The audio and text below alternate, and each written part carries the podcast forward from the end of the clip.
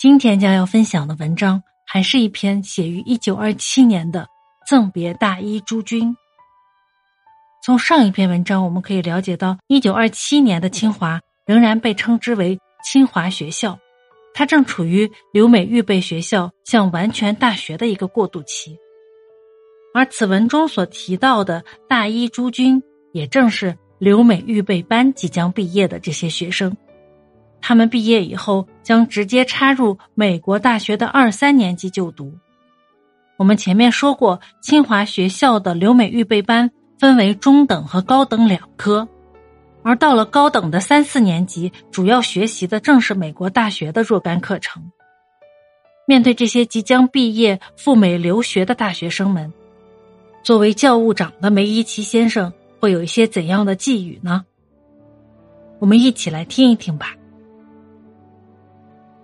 朱军不久将在清华毕业，放洋游美，这是朱军在校数年以来所存的一个大希望。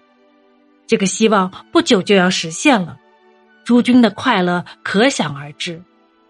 所以，凡校中诸师友，当然要为朱军祝贺。我们祝贺朱军的意思，一小部分是因为朱军在校的工作完成了。一大部分都是因为朱军要得到一个大成功的机会，但是这个机会不过是朱军有求得高深学问的可能。至于实在成功的多少，还要看朱军努力的程度如何，能不能利用这极宝贵、极难得的机会得到十足的地步。所以，吾在祝贺朱军之外，觉着应向朱军说几句劝勉的话。诸君此去，在身心的各方面，一时都要受非常的刺激，就是衣食住亦要改变常态。在这种急剧变化之中，最要紧的是要守住了个人意志的平衡。因为诸君在美国，倘若穿洋服、吃洋饭不大合乎洋式，是不必太介意的。反而言之，若是把学业荒废了。终日竟颠倒于新大陆中繁华奢靡的社会里，那便是万分的可惜了。诸君以前的同学曾有过这样的，诸君或不至这样做，然即不至如此之甚。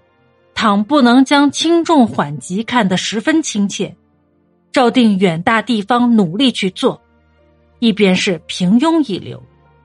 不但辜负了国人的资财、师友的期望，恐怕亦不是诸君想去的初衷。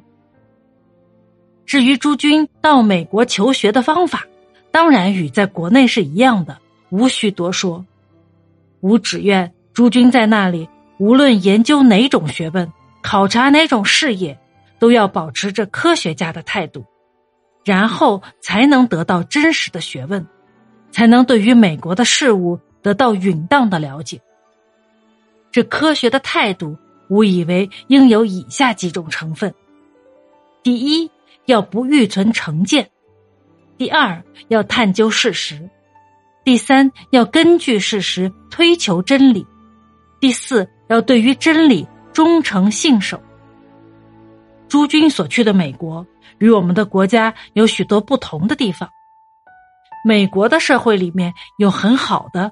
亦有很坏的，有我们要极力取法的，也有我们应极力避免的。在从事于研究选择的时候，就要抛弃主观的思想，务从实际上去考察，才能得到一种确当的结论，然后带回国来施用，才能不发生危险。再说诸君在美的这几年，亦正是世界上经受巨大变化的时期。将来有许多组织或要改革，有许多学说或要变更，吾们生在这个时候，不能不受他们的影响，亦不能不将他们看清楚了，好做取舍的决定。这样，我们应保持科学家的态度，不存先见，不存义气，安安静静的去研究，才是正当的方法，才可以免除将来冒险的试验、无谓的牺牲。